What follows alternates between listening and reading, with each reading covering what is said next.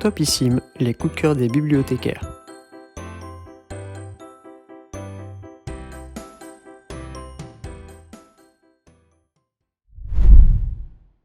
Conversation secrète.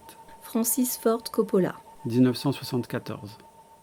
La foule humaine sur une place où l'on mime les gestes des autres. Cette scène d'ouverture, emportée par une rythmique jazz, Des paroles étouffées, et le flou est déjà présent sur les premières images. Au loin, des hommes pointent leur micro espion vers un couple. Les coudes se resserrent. Il nous tuerait s'il le pouvait, disent-ils. Sur un banc, plus près encore, un homme en imperméable semble être le chef d'orchestre de cette mission. Harry Cole est un professionnel de l'écoute téléphonique et sait se rendre imperceptible. Il masque son intimité, verrouille son appartement et confie qu'il n'a pas le moindre secret.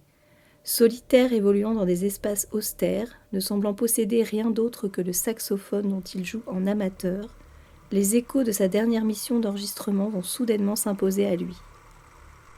Envahi par l'obsession de la formulation d'un crime, Harry fait défiler la bande magnétique, se repasse en boucle les mots échangés par l'homme et la femme.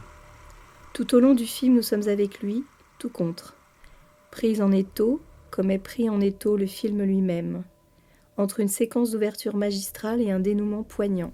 L'intérieur de l'appartement devient décor d'une tragédie.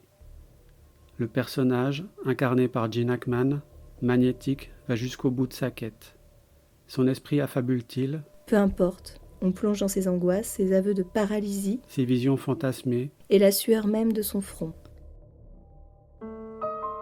le thème musical, minimaliste, Entêtant. entêtant, résonne comme résonne la mélodie intérieure du personnage, celle d'une folie mêlée au silence.